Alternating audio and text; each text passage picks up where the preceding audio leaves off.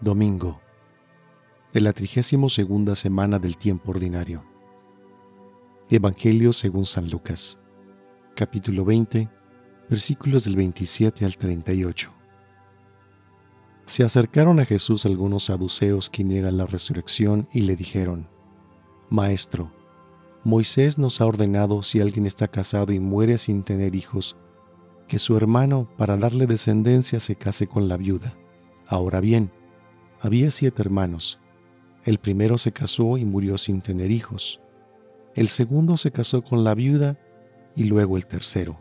Y así murieron los siete sin dejar descendencia. Finalmente, también murió la mujer. Cuando resuciten los muertos, ¿de quién será esposa, ya que los siete la tuvieron por mujer? Jesús les respondió, En este mundo los hombres y las mujeres se casan pero los que sean juzgados dignos de participar del mundo futuro y de la resurrección no se casarán.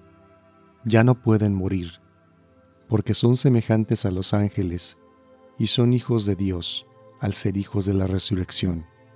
Que los muertos van a resucitar, Moisés lo ha dado a entender en el pasaje de la zarza, cuando llama al Señor el Dios de Abraham, el Dios de Isaac y el Dios de Jacob, porque Él no es un Dios de muertos, sino de vivientes.